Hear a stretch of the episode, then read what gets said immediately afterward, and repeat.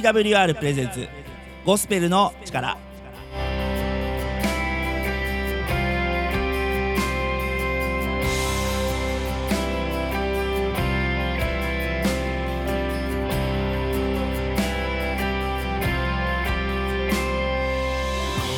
リスナーの皆さんお元気にお過ごしでしょうか？TWR がお送りするゴスペルの力のお時間です。本日のパーソナリティは TWR の中村海です。どうぞ皆さん番組の最後までお付き合いをお願いします。この番組では Twitter で皆さんからのご意見ご感想などなどのツイートをお待ちしています。えこの番組を聞いて思ったことや感じたことや考えたこと牧師への質問などですね。ぜひ Twitter ハッシュタグゴスペルの力ゴスペルの力をつけてつぶやいてください。皆さんからのツイートをお待ちしております、えー皆さん改めましてご機嫌いかがでしょうか？TWR の中村海でございます。えーっと最近紅葉が綺麗になってきてあー紅葉見に行きたいなーって思ってるんですけどね。なかなかこうあのゆったりとこう、ね、朝早くから出かけるみたいな時間が取れなくてもうねなんかこうパソコンで紅葉が綺麗なところの景色を見たりとか、うん、YouTube であの、ね、行きたいところの動画を見たりとか、え そんな感じで仕事の合間を過ごしているようなそんな、えー残念な日々を送ってております。えですがね、えなんとかあこう仕事があるのはねとてもありがたいことですからもうなんとかね、えその仕事の合間を縫ってちょっと紅葉を見に行きたいななんて思ってます。え今日はねメッセージ、え盛りだくさんでお送りするので、えこの辺で失礼をいたします。それでは早速行ってみましょう。はい、オープニングナンバーはこちら八木陽子で命の道を知らせてくださる。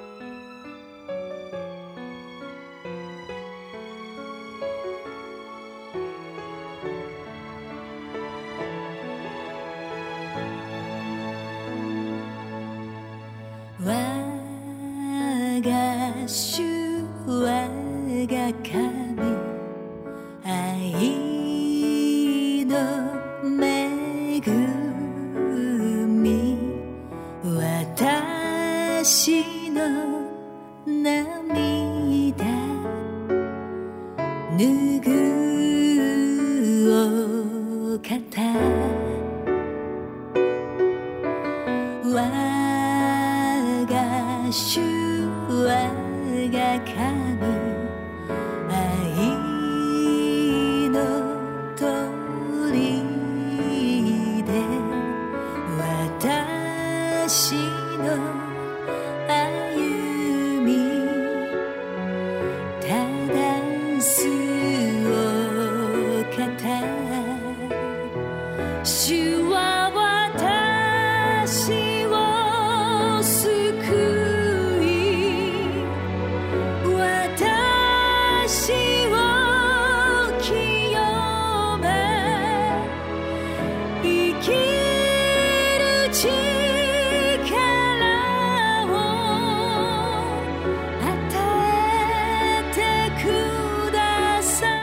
りした曲は八木陽子で「命の道を知らせてくださる」でした。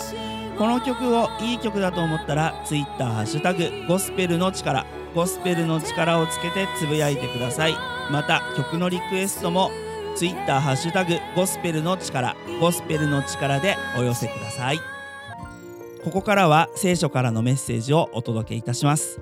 本日のメッセンジャーは東京都新宿復興協会の菅野直樹牧師による「まいたものを刈り取る」というタイトルのメッセージをいただきます、えーどんなメッセージでしょうか？早速聞いてみたいと思います。どうか神様からのメッセージが皆さんに届きますように。皆さんお元気ですか？東京の新宿にある新宿復興協会の牧師の菅野直樹です。今日もゴスペルの力を聞いてくださりありがとうございます。イエス・キリストはあなたを愛しています。私もあなたを愛しています。今日も世界のベストセラーである聖書からメッセージをお届けいたします。この番組を聞いてくださるリスナーの皆さんからお手紙をいただきます。ありがとうございます。もしよかったらあなたもご感想やご意見また相談でも何でもいいです。お手紙をください。さて、今日のお話は、まいたものを刈り取るというお話をしたいと思います。まあ、収穫の秋の季節ですよね。アメリカでは、11月の第4木曜日が収穫感謝祭です。サンクスギビングデーなんて言います。今年は11月24日になります。日本にも似たようなそんな祝祭日がありますね。勤労感謝の日です。11月23日です。まあそれはですね、勤労しお仕事で頑張っておられる、稼いできてくれる人たちに対する感謝、そしてねぎらいの気持ちを表す、そういう時です。では、収穫感謝祭と何が違うんでしょうか収穫感謝祭というのは、その人に対する感謝もありますけど、その背後にいてくれる、人を創造し、人を愛し、人に健康を与え、守り、仕事ができるようにしてくださる。そして収穫を与えてくれる神に対する感謝なんですね。働く人に対する感謝、これも念頭に置きながら収穫与えてくれる神に感謝を捧げていく、そんなことを今日は学んでいきたいと思います。まず第一に、蒔いたものを刈り取るという法則があります。まあ、聖書がそれを教えますが、ガラテヤ6の7です。思い違いをしてはなりません。神は侮られるような方ではありません。人は種をまけばその刈り取りもすることになります。まあこれは聖書を知らなくても多くの人が知っております。まあ例えばですね、因果応報なんていう言葉で表されることもあります。まあそれから農夫ならもう誰もが知っていますね。ブドウの種をまけばブドウが出てくる。みかんの種をまけばみかんが収穫できる。では、ちょっと話が大きくなりますが、この世界、この地球の外側には宇宙がありますが、まあ、宇宙の中には太陽系が存在し、その太陽系の中に私たちの惑星、地球がある。ではなぜその宇宙は存在してるんでしょうか？聖書を見ると、神が作られた、だから存在してると語ります。しかもそれは言葉で作ったっていうんですね。光よ、出てこい。星よ、出よ。光よ、あれ、太陽よ。そういう言葉が種であった。畑に種をまくように神が言葉を語ったらそれができた。いやー、本当かなさらに人間は言葉ではなくて粘土のような土をこねて人の形を作りそこに神が命の息を吹き込んだら人間になった。そして最初の人アダムという人ができたと語っています。皆さん、聖書はこう語ります。はじめに言葉があった。言葉は神と共にあった。言葉は神であった。この方ははじめに神と共におられた。すべてのものはこの方によって作られた。作られたもので、この方によらずにできたものは一つもない。まあ、この言葉というのはギリシャ語でロゴスという言葉です。すべてのものの背後に存在させる理性という意味です。つまり、存在するもの、その背後にはそれを存在させる存在がいる。まあ、例えば皆さんの、まあ、目の前のラジオ、まあ、車を運転してる、その車、カーナビ、携帯電話、まあ、いろいろなものですね。どれ一つとっても偶然にできたものはないですよね。誰かが考え、設計し、そして作った。同じように人も神によってデザインされ、神様に似せて作られた。で、この最初の人アダムとイブは神によって作られた時に神から一つの法律が与えられました。それは、このエデンの園の中からどれを食べてもいい。でも、一つだけ禁止事項がある。善悪の知識の木の実、これだけを食べてはいけない。そしたら、あなたは死ぬからとそう言われました。でもアダムとイブはそれをサタンに騙されて食べてしまった。まあその結果人は罪人となりそしてそのアダムとイブから生まれた子孫私たちを含めてみんな罪人としてこの地上に生まれてきました。私たちも罪人です。その私たちを救うために2022年前神の一人子イエス・キリストがこの地上に生まれてくださいました。そしてイエス・キリストは十字架で死なれ救いの種の種として命を捨ててくださった。一粒の麦もし地に落ちて死ななければそれは一つのままです。しかしもし死ねば豊かな実を結びます。皆さん私たちを救うためにイエス様は命を捨てて一粒の種のように死なれたのです。そしてイエス様は種がやがて収穫となるように3日目にイエス様はよみがえってそして死を滅ぼし罪からの救いを与えられました。皆さんイエス様を信じるということはこの種を救い主を受け入れる。ということですから救われるんです。信じる者は救われる。それは精神論ではない。救い主を受け入れるからあなたの中にもイエス様と同じように死を滅ぼし復活する力が救いが与えられる。でも救いというのはまず最初に種がまかれ成長するまでに時間がかかりますよね。それと同じように私たちはまだまだクリスチャンになったとしても最初は弱い。時間がかかって成長していく。でもつながっているならば命があるなら人は成長してゆく。収穫ということを考えるときに私たちの救いそれを比較して考えると何か分かりやすいような気がしますね。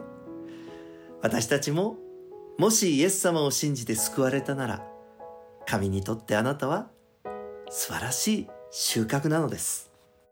二つ目収穫を考える上でまく種をよく吟味しましょう。まあ救われました。でも救われた後にまた悪い罪の種をまき続けたらまたその罪の収穫を繰り返してしまう。だから私たち救われて完全にリセットされたその後に良い種をまいていきましょう。まず考え方という種、まあ、考えることがやがてその人に影響を及ぼしていくようにあなたの中にある否定的な人を憎む許さない悪口批判そういう人を憎むということ。それを私たちは取り除きたいと思います。まあ私たちは人格を持っています。人格って何かっていうとね好き嫌いがはっきりしてるってことです。でも好き嫌いを超えて種をまく。もう好きな人は大好き。でも嫌いな人は敵だ。ではなくてイエス・キリストは敵であっても愛しなさい。マタイ5の44自分の敵を愛し迫害する者のために祈りなさいと語られたのです。つまり嫌いな人敵のような人であっても祈ることでその感情が変わる。そしてその敵憎しみその種が死滅していくんだ。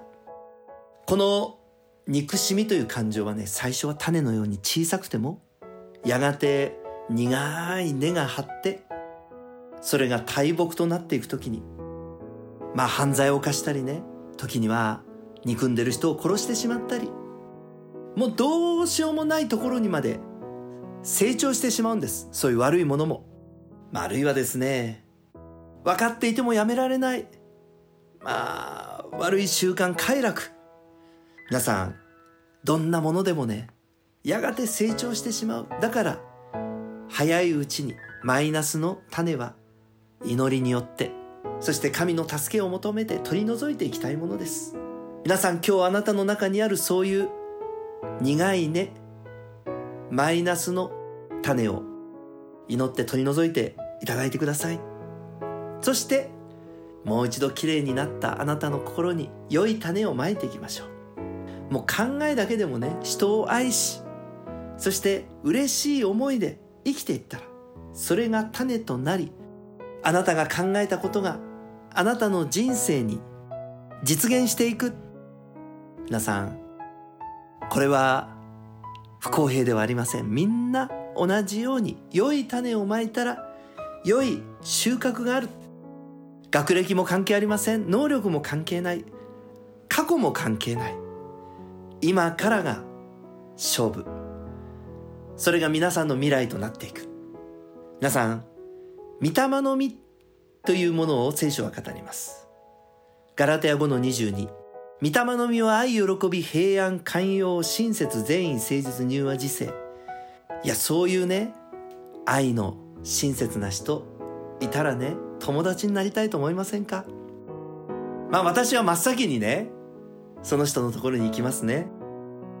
まあ私はだからイエス様が大好きなんです。イエス様はそういう人です。あなたがイエス様を信じそして生きていくなら良い種がまかれそしてそういう人になっていく。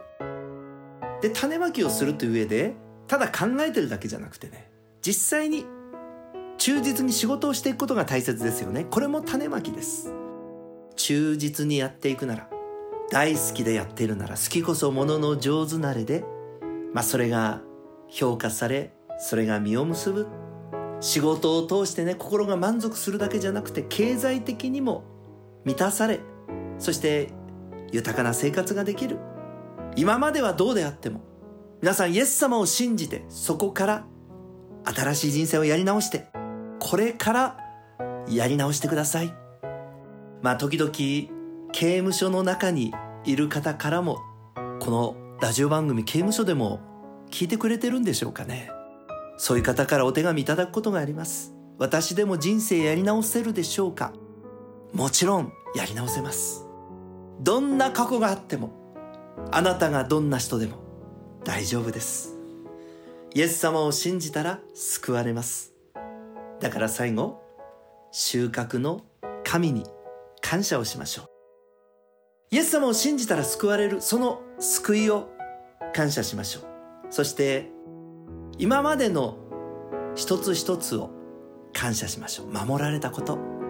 守られたから今生きてるんじゃないでしょうか。そして三つ目は未来に対して感謝。良い収穫が与えられると先取りして感謝すること。皆さんその感謝をどうやったらできるでしょうか？収穫感謝祭。皆さんそれはあなたの救い主イエス・キリストを。あなたの救いという収穫のためにあなたの心の中にイエス・キリストを受け入れてまくということ。皆さんそこから全ては始まっていく。新しく生まれ変わることができる。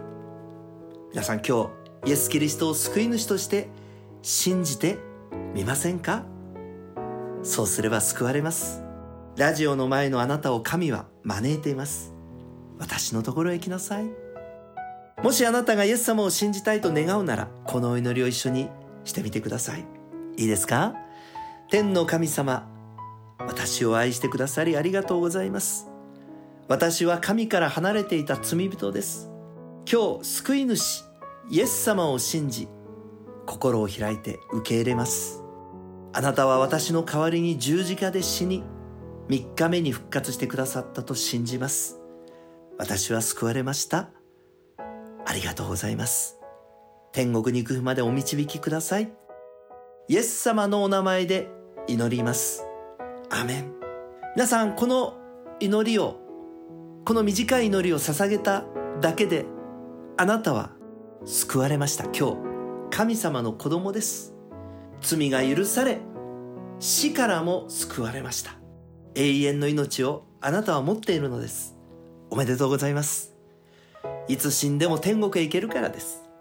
でもまだそんなにいきなりラジオを聞いてイエス様を信じるそれは難しいよ。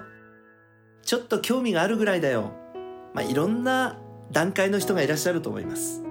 まあもしよければまあ私菅野直樹毎日 SNS Twitter、Instagram、Facebook、YouTube 等でメッセージを配信していますしまた東京近くの方であれば東京都新宿区北新宿に、まあ、私が牧師をしている教会があります新宿復興協会です。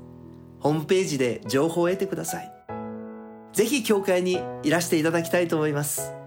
またあなたの近くの教会ご紹介いたしますのでご連絡ください。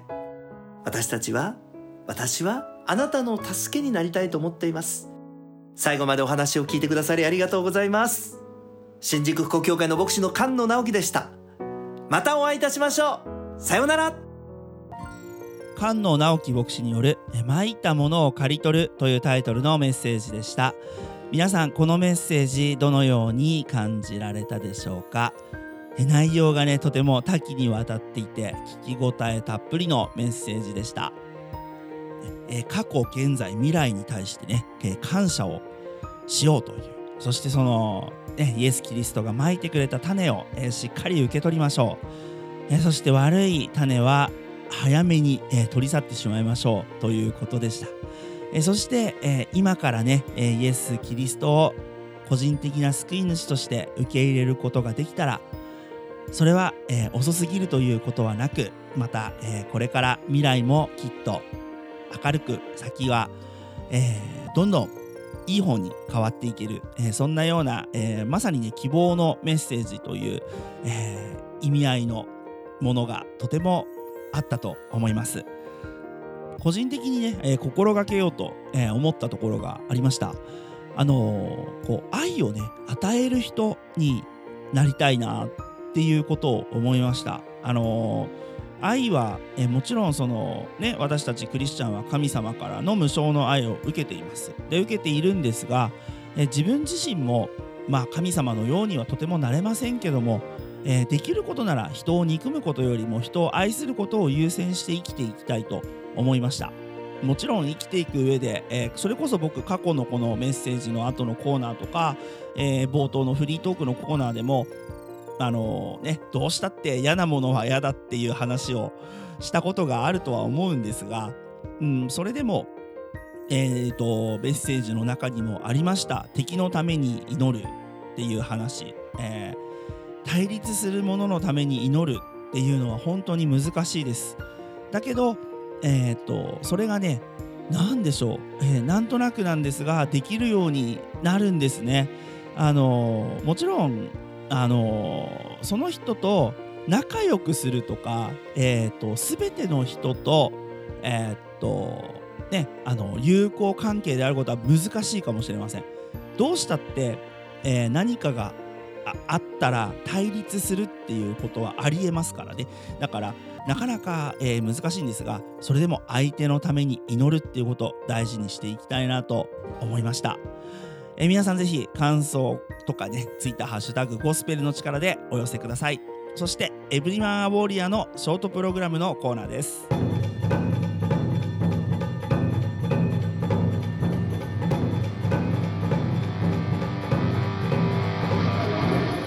ロニー・バーガーがお送りするエブリマン・ア・ウォーリア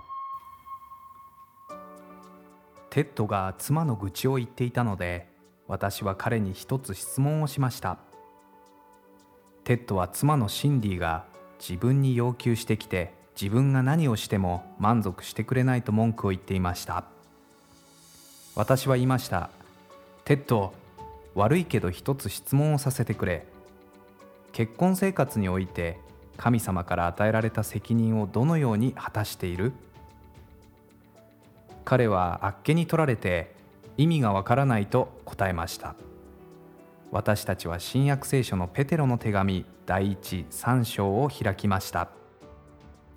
同じように夫たちを妻が自分より弱い器であることを理解して妻と共に暮らしなさい。また命の恵みを共に受け継ぐ者として尊敬しなさい。そうすればあなた方の祈りは妨げられません。私はテッドに尋ねました。シンディを尊敬していることまた彼女が特別な存在であることを分かってもらうために君は何をしている？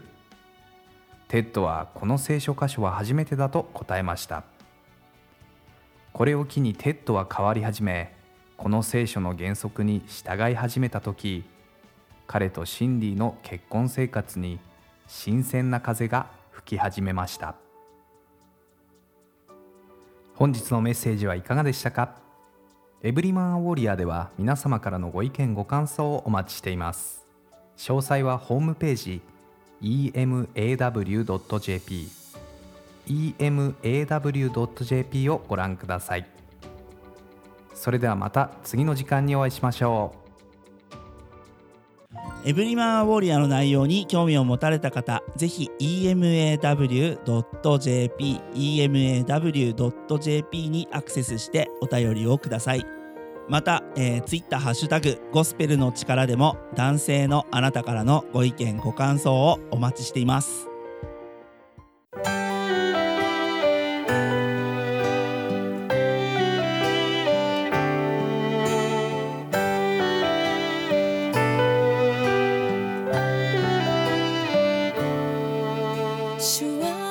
はい、エンディングのお時間となりました。今日も番組の最後までお付き合いをありがとうございました。